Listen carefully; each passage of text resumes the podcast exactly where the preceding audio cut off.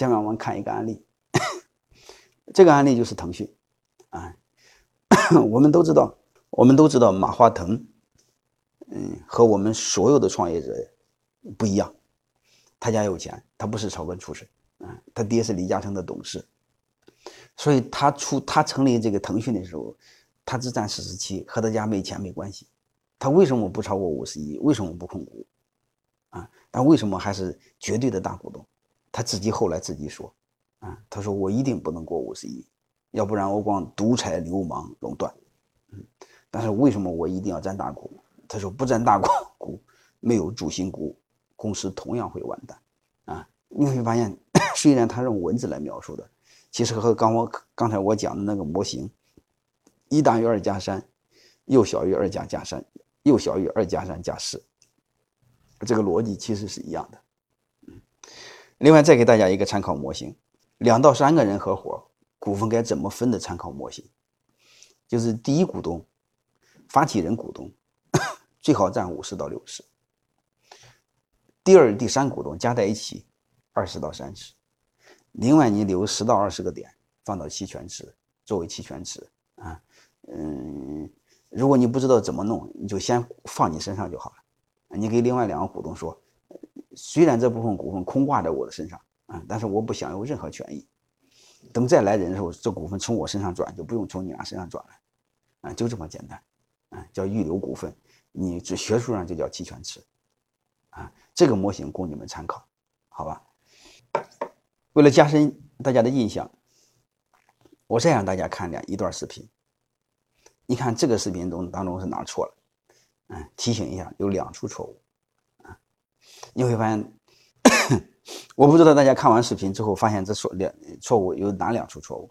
啊，第一你会发现它评分是错的，第二它四三三分也是错的，对吧？啊，怎么估分股份？我给大家分享完了，有几个注意的问题啊，我简单再提醒一下：第一，你不要分得太快，啊，就分得太多，啊，你要分得太快，容易造成将来股份不够用，好吧？还有一个，你别分得太快，啊，你分得太快的时候，你很容易失去控制权。还有一个，你别分得太少，分得太少没人给你干。你比如我碰到一个鸟人，他拿出百分之一个点，分给了一百多个高管，啊，他自己还是九十九，这不有毛病吗？对吧？还有一个，你别分错了人，啊，分错了人很很容易被小人算计。切记这个年头，好人不一定有好报。啊，你说好心给大家分很多，你不一定有好的结果。你还是科学的分好。其实这些年我还有一个经验给大家分享一下。他娘的，你有没有发现，好人不但没有好报，而且坏人还长寿啊？所以有时候我都不想做好人。我们再看另外一个，就是怎么在合伙中享有主动权。你比如你和大一个一个大学同班同学合伙一起创业。你说你让他，你俩一比九的分，或二比八的分，或三比七的分，门儿没有。他认为在大学当中，他比你学习还好，啊，甚至在大学里边他是班长，嗯，甚至一起打仗的时候他还帮过你。你会发现这事你就没法说。你只要和他一谈，合伙创业，他闭上眼睛会要百分之五十，嗯，最坏最坏的结果他得要四十九。刚才我说过，这种方法肯定不行。那你怎么享有主动权呢？就是你怎么让他心甘情愿的接受我讲的那个模型，你大他小呢？啊，这个我马上讲，好吧？还有一种呢，你比如你创业的时候，你找一个投资人，他给你投两百万，结果你家才二十万，你会发现你你二十万，他两百万，你闭上眼睛在一起，你合在一起你也占不到。呃，控不了股，甚至他肯定闭上眼睛，他控你的股，啊，那你怎么才能控股呢？背后都一个逻辑，好吧？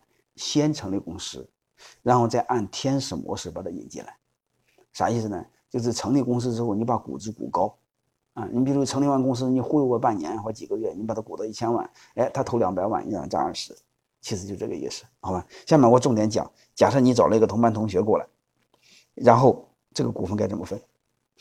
如果你找了一个同班同学，你是甲，他是乙，嗯，闭上眼睛他会要你五十，最坏他要你四十九。刚才我说过，这个逻辑是不可以的啊！你这么一分，你放心好了，你瞎忙活啊，一定没有结果。而且我告诉你，你别说是同学，亲兄弟都不行。你看刘永好、刘永行他们亲兄弟是不是这样分家？一个娘生的都不行，你别说你们同学了啊！这时候你怎么办呢？我建议你这么做：你先成立一个公司，你做的日本哪怕是一百万的，但实际上你实现在可以认交嘛？你交三万块钱都行。对外说你公司注册资本一百万，啊，感觉很很宏大的一个样子，是吧？然后三个月之后你找到你同学，然后但是你说你别三个月前成立的，你稍微夸张一下，你说我是半年前成立公司，嗯，现在公司办公室也有了，嗯，然后团队也有了，什么团队呢？就是请了一个阿姨给你打扫卫生，嗯，也是兼职的物业，好吧？请了一个实习的大学生，啊，假设是这样，你一包装，三个鸟人不叫一个团队吗？啊，你说各方面都很成熟，但是公司急于扩张，缺一个副总经理。我想请你到我公司做副总，而且我给你极其优厚的一个代价、待遇。嗯，你可以用原始价格买公司三十个点的股份。嗯，这时候你会发现，你再和他谈，你会发现就很容易谈。你先入为主了嘛，公司是你的，你再和他谈，再怎么再进来，他是进你家门。这种模式谁这么用的呢？第一是唐僧这么用的。唐僧你会发现去西天取经，到半道上才找了孙悟空。如果唐僧一开始就和孙悟空搭伙成立公司回来，唐孙悟空一定会控他的股，因为唐僧什么本事没有，那连男女妖怪都分不清楚，对吧？最经典的还有一个谁呢？就是刚才你看那个视频当中，那个那个中国合伙人视频当中，现实中的新东方，这个俞敏洪你会发现，他也是先成立的公司，后找的大学同学，啊，一个王强，一个徐小平。啊，王强是他的班长，徐小平是他的辅导员。如果一开始他要和这俩伙计合作，那就毁了。大家知道老于他那班五十个同学，老于考试都考倒数第一，王强说连倒数第二都没考过啊。他说他很佩服老于，啊，永远考第一，啊，倒数第一，啊。你说这种人，你和他在一起搭伙，而且王强又是班长，徐小平就是他的辅导员，他们三个要搭伙，你说说老于能控股？啊，按他们的心理，老于能有股份就是万幸，嗯，别说是能控股了，他给你一个点的股份就是万幸，你还控股啊？所以你会发现，这是他有主动权的前提，是他先把公司给做起来。